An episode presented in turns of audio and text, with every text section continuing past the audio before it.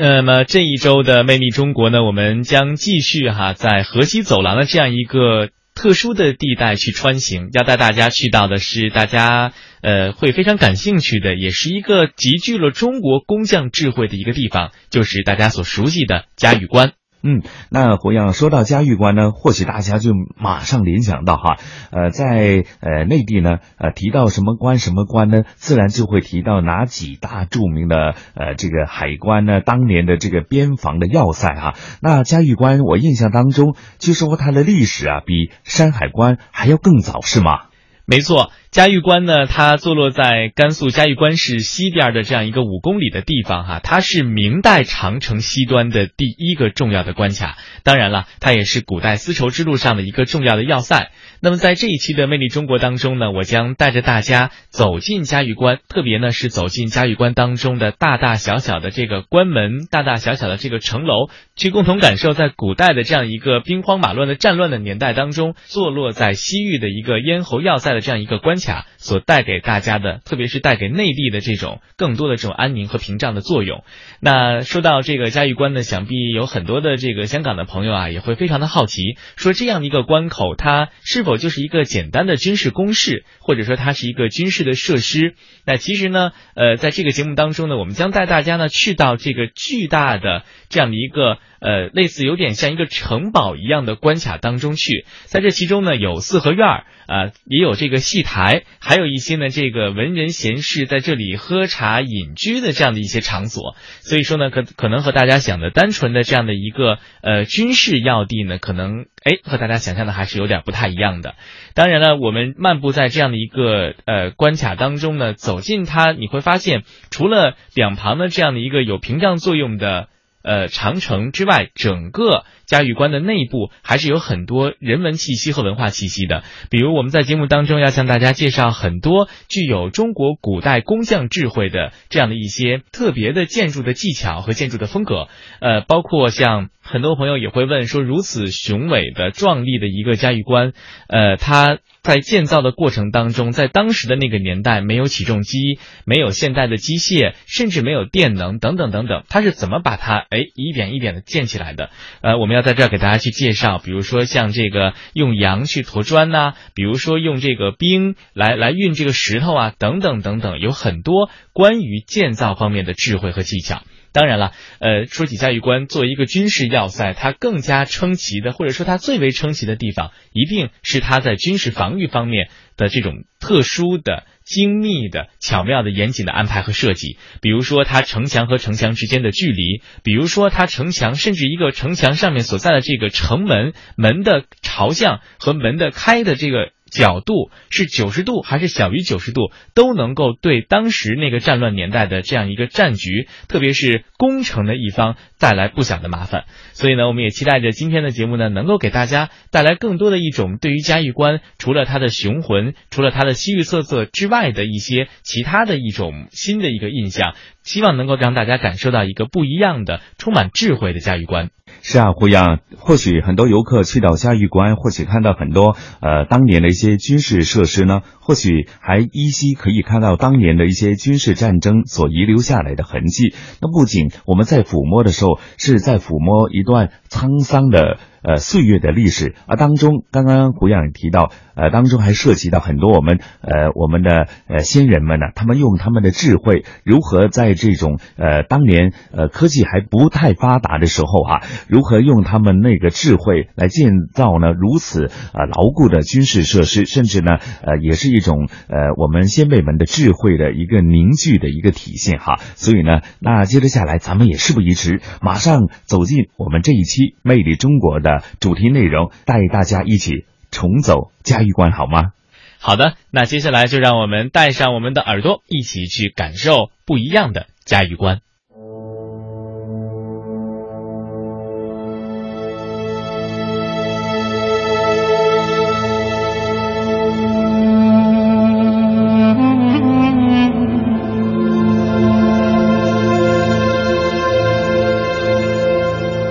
嘉峪关。坐落于甘肃省嘉峪关市向西五公里的地方，位于嘉峪关最为狭隘的山谷中部。它是明代长城西端的第一重关，也是古代丝绸之路的交通要塞，是明代万里长城西端的起点，因地势而得名。嘉峪关的关城有二百三十一米，是由黄土筑成的。整个城墙坐落于高为一百五十米、倾斜度为四十五度角的山脊之上，似乎长城从山上陡跌而下。地势最高的嘉峪山上，城关两翼的城墙横穿沙漠和戈壁，向北八公里连黑山悬壁长城，向南七公里接天下第一墩。可以说，它是现代万里长城西端的主宰，自古就是河西的第一关口。关城始建于一三七二年，嘉峪关关城布局合理，内城东西二门之外都有瓮城回护，面积各有五百多平方米。瓮城的门均向南开，西瓮城的西面筑有罗城，罗城城墙正中面西设关门。而在这门楣之上题有“嘉峪关”三个字。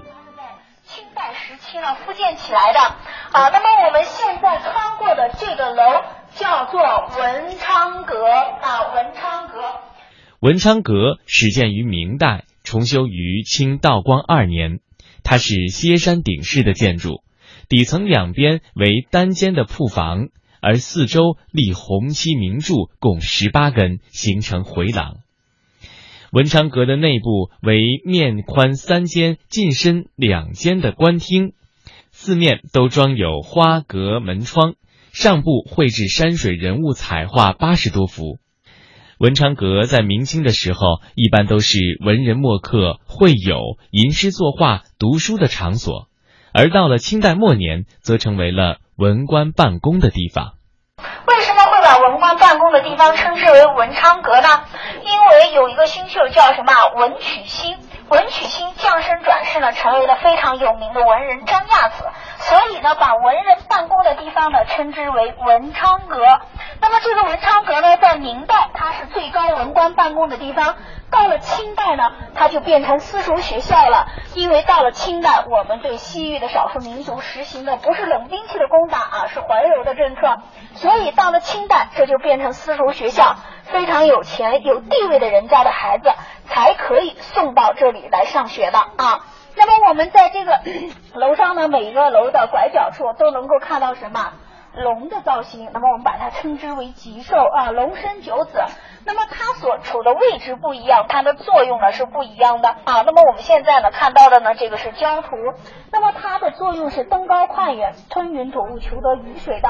也就从建筑上来说啊，那么在明代的时候，这个地方呢就已经非常干旱少雨了。那么在这个文昌阁与城楼的中间，我们可以看到有一个什么？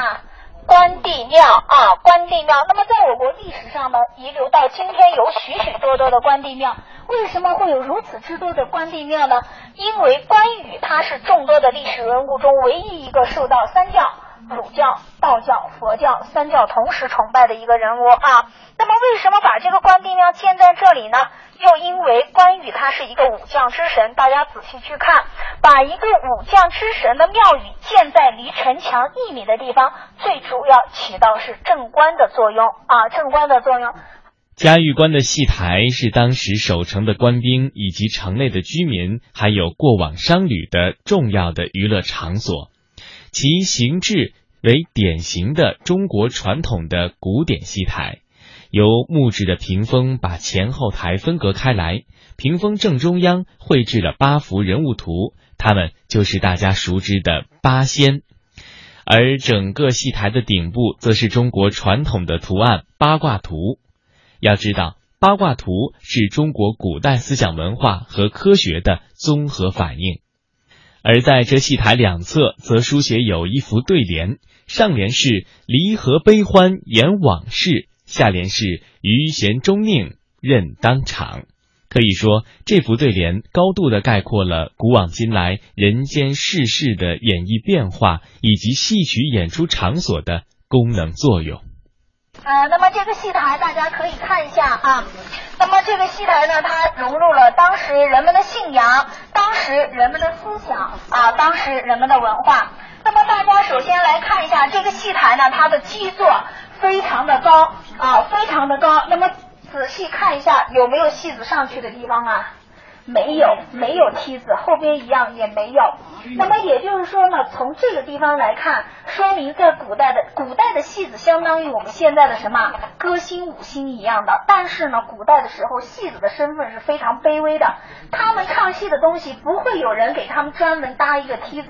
所以说当时你看所有的戏班梯子都是什么自己随身携带的啊。所以说从此可以看出来，在古代的时候戏子的身份非常的卑微。那么我们再看这个戏台为什么会建在这个地方呢？哎，为什么会建立在这里啊？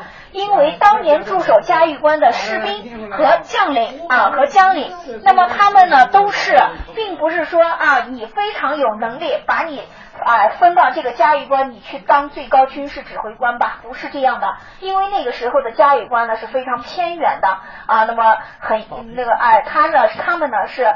打了败仗，或者是做了错事呢，被充军发配到这里来的啊。那么他们既然发配到条件非常艰苦的嘉峪关，那么他们呢就想很想呀打一个胜仗去表一功，哎，然后呢离开这里。但是呢，当年的嘉峪关呢。并不是说战役很多，因为那么那个时候呢，人们都已经投向什么山海关一带了啊，所以说呢，这个时候呢，哎，他们把戏台建在这里呢，融入了我们古人当时说的一句话啊，融入了人们的一种思想，叫什么？戏台对庙门。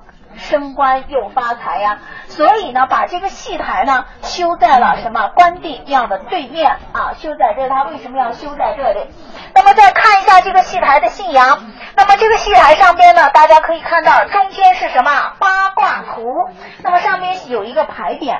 牌匾上写的是义正乾坤，乾呢在道教中代表着天，坤呢在道教中代表着地。那么中间是一个八卦图。我们一路走过来，给大家讲到的最多的是什么？佛教。那么到了这里就变成道教了。为什么啊？那么因为传说为人出母的伏羲氏是降生在我们甘肃的天水啊。所以说，在甘肃的天水呢，有非常著名的伏羲庙啊，有伏羲庙。所以说呢，到了明清时代，我们这里的人们呢，就改信奉佛教为道教了啊。所以说，它的中间呢，是以道教文化为主的。那么，在这个戏台上最为有意思的是它东西两边的壁画，我们可以看一下这边啊。西边，你看西边呢有一个老和尚，穿着青色衣服的是一个老和尚啊。老和尚呢命令自己的大弟子手拿铜镜去偷看对面，小弟子呢也很想去看呀。师傅呢就刻意的压住了他的头，告诉他说这些东西呢是你不能够看的。为什么不能够看呀？啊，因为你的岁数太年轻了。我们可以回过头来看一下，他们究竟在看什么？哎呀，哎，对面呢可以看到是一个什么袒胸露乳，怀抱一个怪胎的一。一个妇女，为什么说她怀里抱的是一个怪胎，而不是一个动物呢？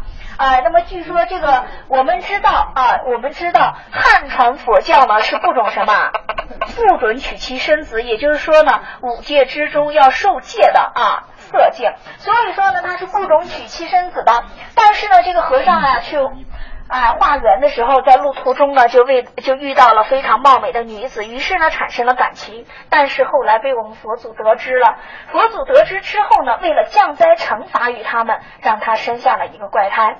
为什么会有这样的一个壁画画在这里呢？有两种说法。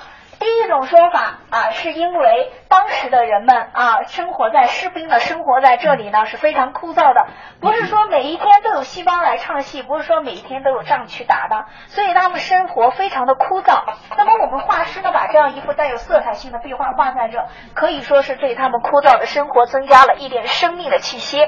还有一种更为贴切的说法是，当时的人们是信奉什么啊？信奉道教的，道教故意在。贬低佛教啊，那么这个戏台上呢，最为经典的是它东西两边的对联啊，非常简短的十四个字，淋漓尽致的描述了当时戏台所演的一切啊，离合悲欢演往事，也就是说呢，跟我们写作文要有人物、要有事物、要有时间、要有地点一样啊。那么这边呢，离合悲欢演往事，是讲的是事，不仅有高兴的事，有悲伤的事情，都会展现在这个戏台上。那么这边呢，余弦忠佞任当场，表现的就是这个戏台上的人物了。不仅有忠于朝廷的人，也有背叛朝廷的人啊。宁了，在这里指的就是小人的意思啊。走出了戏台，我们就来到了瓮城之中。嘉峪关东西两瓮城布局森严，东瓮城的门楼上刻有“朝宗”两个字，表示过往朝廷官员虽然远行到了极边，但是仍然不能够忘记朝廷和君主。与此相对的西瓮城，在门上则刻有“会集”二字。意思就是从西域远道而来的诸侯、士官、商旅，亲善友好的在这里相会，从这里经过，并且向中原王朝朝贡。西瓮城也披门南向，不与内城门直通，使得关城更加肃穆幽深，成为了内城的一道重要的防线。而官化楼为三层三檐的歇山顶式的结构。楼高十七米，精雕细刻，五彩妆成。楼阁第一层为砖木结构，而第二和第三层则是木结构榫卯咬合而成。虽然经历了近五百年的风风雨雨以及地震等自然灾害的破坏，但是现如今它仍然巍然屹立在关城之上，尽显我国古代建筑的高超和精妙。那么现在呢我们进入的这道门呢，叫做朝宗门。朝宗门的意思呢，就是效忠朝廷、忠于郡主的意思。好了，我们往里走啊，从朝宗门往里走。从朝宗门进入之后，我们进入了嘉峪关的另外一道防御体系啊。那么，我们把这个城池呢，称之为瓮城啊。瓮城，瓮城，瓮中捉鳖之意啊。那么，我们进来以后看一下这座城池，它是怎么去瓮中捉鳖的啊？那么我们环视一下，会发现这个城池有几道门啊？有两道门。那么这两道门呢，是一个九十度的夹角啊。那么现在呢，我们把它称为什么？回门啊，回门。那么大家可以看一下啊，那么这个两个道门呢，它是一个九十度的夹角。在古代的时候，冷兵器时期，少数民族是怎么去作战的？骑在马背上去作战的啊。那么很多呢，都是生活在马背上的，不仅骑马作战。所以说呢，马一旦急奔起来，它是不会急转弯的。但是这个弯道呢，九十度的一个弯度呢，是你必须要急转弯才可以转过去的。所以说呢。所以说呢，当你无论敌人从哪一道门攻进来，我们把另外一道门闸起来，这个时候呢，站在城墙上的士兵就会投石射箭，将一部分敌兵击毙在这个城池里。所以它取自于瓮中捉鳖之意。当然，我们现在进入的是大家记好了我们的方向啊。那么我们现在进入的是东问城，你们先不要急着去拍这个牌匾，下边根本拍不到啊。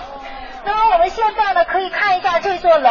那么刚才给大家讲，这个楼高多少米呀？十七米。从底到顶高十七米啊！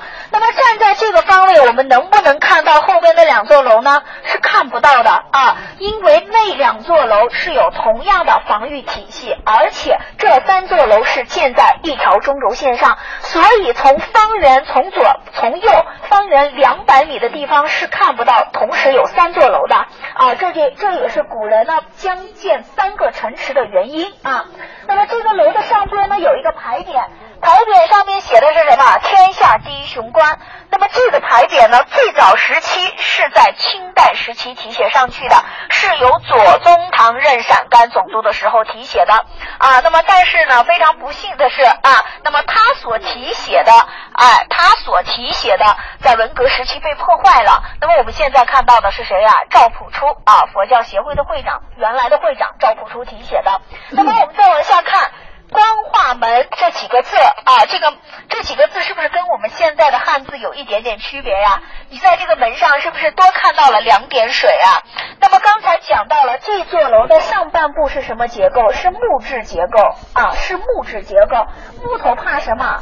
怕火，火要用什么来防呢？用水来防。所以说，刻意的在这个门上呢加了两点水，用于防火的。从此又可以证明，在古代的时候，这里的人们信问的是道教。五行之说嘛啊，道教。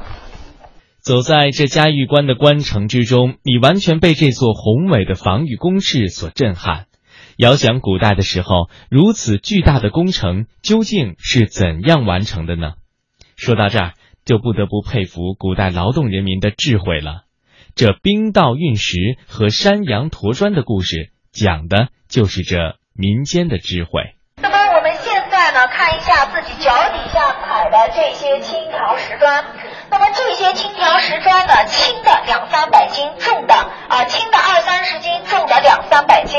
那么在古代是没有先进的起重机、卡车，将这些青条石砖用到这里来怎么办呢？因为他们全部都是采自于十公里以外的黑山。啊，怎么办呢？所以说，当时的士兵呢是非常聪明的啊，就像先前给大家讲到的，长城的修建融入了古人的聪明和才智，以及血和汗水啊。那么当时呢，士兵就想了，夏天很炎热，他们呢就到山中去采石，山里边比较凉爽。那么到了冬天呢，再去运石，怎么用啊？在山道上泼满了水，结成冰之后，轻而易举的滑到这里来的啊。那么现在呢，在我们的右手方可以看到这个城墙啊，城墙，城墙上的每一块青砖也是在山中烧制好的。先前讲了，没有卡车啊，没有卡车来运怎么办啊？啊，那么光靠人工去挑是很辛苦、很费劲的。所以当时我们的士兵呢也想了办法，就是将每家每户的羊收集起来，赶着他们去放羊啊，赶着这个羊呢到山上吃草。那么羊呢，到了晚上肚子吃饱了要回家呀，然后呢，每只羊驮几块砖回来的啊，所以说是山羊驮砖。除了古人的智慧令人感到赞叹之外，也许您还想不到，在这西域雄关当中，还讲述着一段段感天动地的爱情故事，鸡石验明就是其中之一。我们现在呢，在大家在这里看到的呢是鸡石验明碑。那么在这个碑上呢，看到的这个故事呢，其实是我们现在的人呢赋予它一个很有寓意的故事啊，并不是要让你来看这个故事。我们先看一下，那么相传呢，在嘉峪关啊里边呢住着成群结队的燕子，它们每天呢都是非常恩爱，双双飞出，双双哎飞入的。但是呢，有一天非常哎晚了，忽然刮起了大风，城门呢就提前关闭了，一只燕子飞进来了，另外一只燕子被关在了城门外面。那么它很想进去，进到家门才会有安全。全感吗，所以呢，他想将城门撞开啊，用尽了浑身的力气也没将城门撞开，于是呢，撞死在了城门外。那么他死去以后呢，哎，里边的燕子啊，非常的悲痛，终日呢，在这啾啾的哀叫。那么这个故事主要是来形容啊，主要是来形容嘉峪关的布局非常的严密，非常的高大，严密高大到什么程度啊？连一只飞燕都很难进来，更何况我们的敌人是怎么进来的？同时，它还有一个寓意啊，就是能够揪到听到啾啾的声音，就说明他们此次出行的非常平安顺利。所以，并不是让你们看这，是看这里啊。那么，我们在这个墙体上看到的这些，全部都是古人敲击的。为什么？因为在古代的时候，古人呢把这里称之为问命壁。为什么呀？因为流传着这样一首打油诗啊：出了嘉峪关，两眼泪不干，向上看灰色的天，向下看戈壁滩，望家园难上难。也就是说，出了嘉峪关以后，想要到达西域各国怎么办啊？必须要穿越八百里浩瀚的戈壁，然后穿越死亡亡之海塔克拉玛干沙漠，才能够到达西域各国的。所以他们在临行之前会到这。这里来敲击墙体，如果墙体能够发出啾啾的声音，说明他们此次出行是非常平安顺利的。所以古人呢把这里称之为问命地。为什么会发出啾啾的声音呢？大家仔细去看啊，你看这个城墙是什么？九十度的夹角。那么你再仔细看这个城墙的这个沟缝。它是什么一节一节的，也就当它整个完工以后，它是一个倾斜状的，两墙之间九十度的夹角，两墙又是倾斜状的，所以它就形成了一个下小上大的喇叭状。当您敲击的时候，声音碰到墙壁，慢慢扩散，于是呢，便有了啾啾的声音。嘉峪关的关城依山傍水，扼守着这南北宽约十五公里的峡谷地带。该峡谷南部的讨赖河谷又构成了关防的天然屏障，而嘉峪关附近的烽燧墩台纵横交错，关城东西南北以及东北各路共有墩台六十六个。嘉峪关地势天成，攻防兼备，与附近的长城、城台、城隧和城壕等设施构成了严密的军事防御体系，因此被称为天下。第一雄关。考完以后，我们就从这边走啊啊！大家呢，现在呢边走边听，在我们的左手方，你看有个四合院啊，那么有两个四合院，那么这两个四合院呢是游击将军府，游击旅游的游击打的击啊，就跟我们游击队这游击二字是一样的。但 但是呢，在这里呢，游击是一个官衔的名称啊，相当于三品官。也就是说呢，这个游击将军府呢，它当年是驻守嘉峪关最高军事指挥官居住和办公的地方啊。那么我们过一会儿原路返回的时候可以去看，因为我们今天看到的游击将军府呢，它是在九一年的时候按原样复建起来的，里边用了非常逼真的蜡像，模拟当时办公和生活的想场景啊。原路返回的时候可以去看。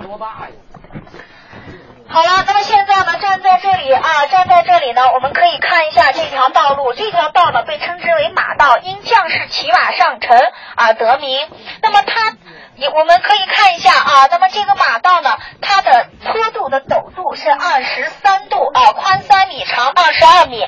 那么我们看马道主要的功能啊是什么？运送，除了是运送粮草之外。最重要的其实呢，它是一个防御的。那么它的这个坡度是二十三度，是非常的陡啊，是非常的陡。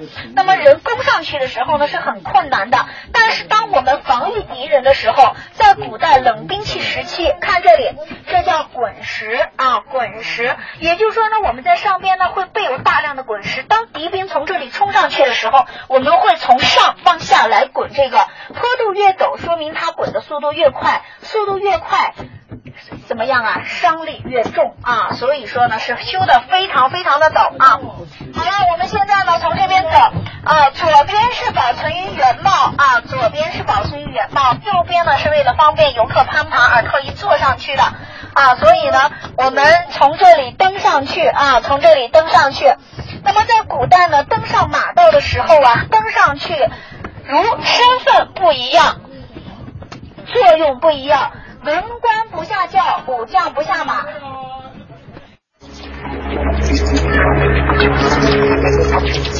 看到的，呼吸到的，触到的，在这里都可以听到。幻想过的，梦见过的，期待过的，在这里都可以实现。魅力源于渴求，魅力源于了解。魅力中国，我们现在一起出发。你的微笑给了我春天的气息，就像是巴黎的天气。张开耳朵，用听觉感受，听觉感受文化中国，活力中国，绿色中国，传奇中国，科技中国，华夏之声，魅力中国，华夏之声，魅力中国，魅力中国。这里极目青天，无边绿翠，一马飞歌。这里可以尝到马奶酒的芬芳。酥油茶的喷香，手抓肉的鲜美，烤全羊的香脆酥嫩。这里黄河白云，千山万壑，松间明月。客官，里边请。咱这小店有饸饹面、刀削面、担担面、炸酱面，您吃哪种？这里绿水逶迤，芳草长堤，烟波浩渺。这里飘荡着海棠糕的香甜，桂花藕的清香，钵仔糕的纯美，小笼包的鲜香。美食中国，美景中国，美丽中国。讲文明树新风公益广告，听。态度，事实众说纷纭，真相扑朔迷离。听生活汽车，因为都市更显魅力。听节奏，华夏原创金曲。FM 八十七点八，一零四点九，AM 一二一五，中央人民广播电台华夏之声，给你最动听。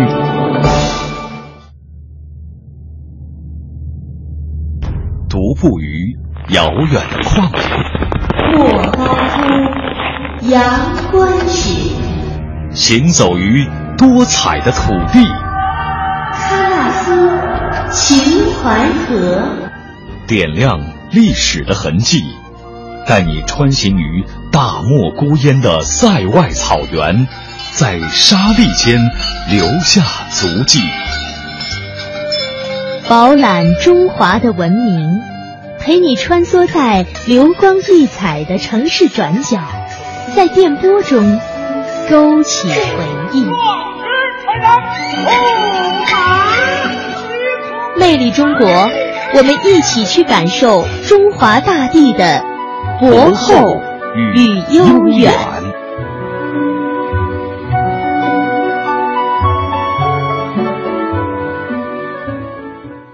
嘉峪关的所在地是甘肃省西部的河西走廊最西的一处关口。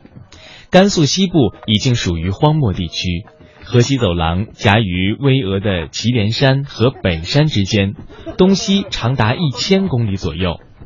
一条古道穿行于祁连山路的戈壁和冲积平原上，古代的丝绸之路就在这里。这条古道是古都长安和西域连接的纽带。古代西域初时仅仅是天山以南的新疆南部和东部，有许多在绿洲上发展起来的城邦，对内地的汉族政权时归时叛。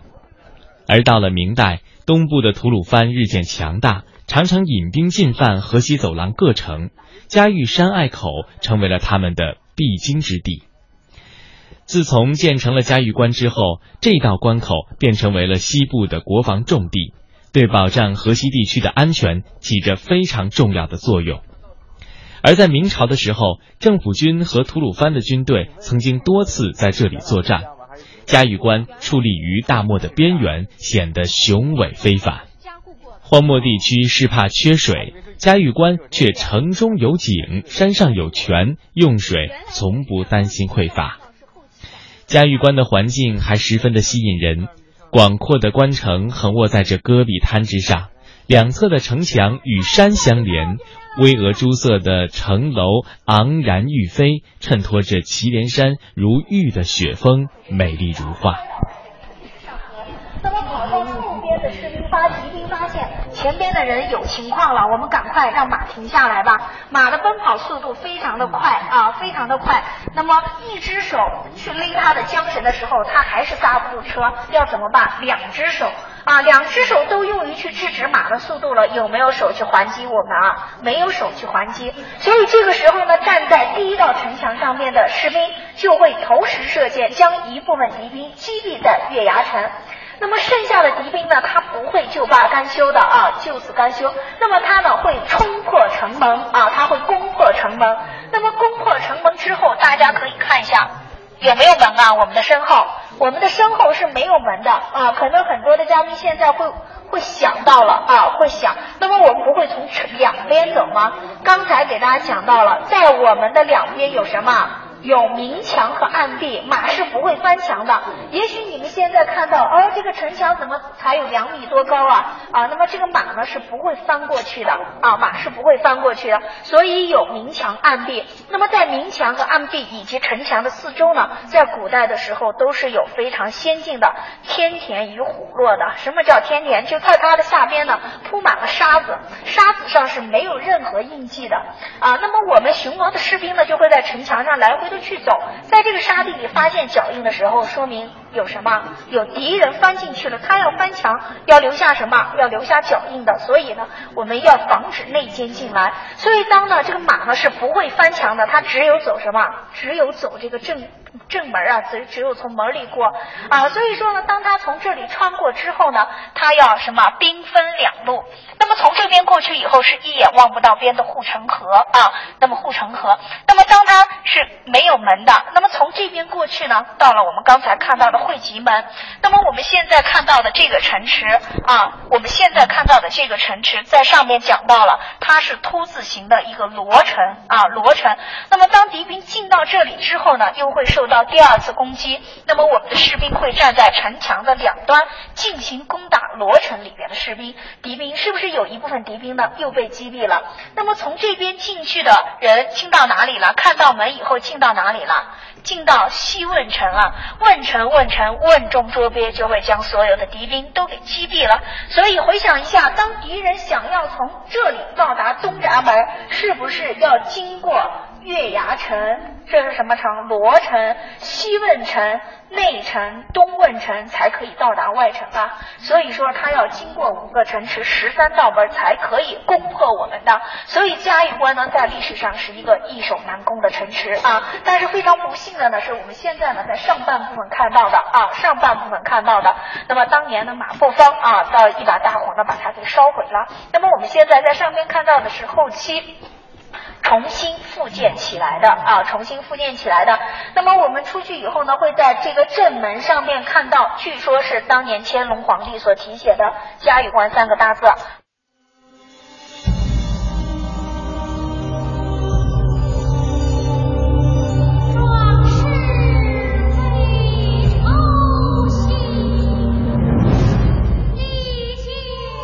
登城楼远望。万里长城似龙游于戈壁浩瀚的海之间，天晴之日或许可以见到海市蜃楼。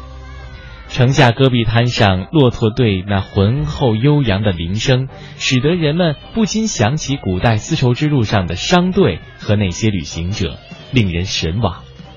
嘉峪关是古代丝绸之路的交通要道，同时还是明代万里长城的西端起点，在这里。两千多年前开辟的中国与西方经济文化交流的丝绸古道，以及历代兵家征战于此的古战场依稀可见。这里是我国丝路文化与长城文化的交汇点，素有“河西重镇、边陲锁要”之称。嘉峪关在很大程度上已经成为了文明和精神的象征。如果您有机会站在这嘉峪关的城关之下，看看那远处雄阔的山关，也许会跟我一样感到内心澎湃不已。一生一世在风骨，偶尔低头思算处，难得几时人糊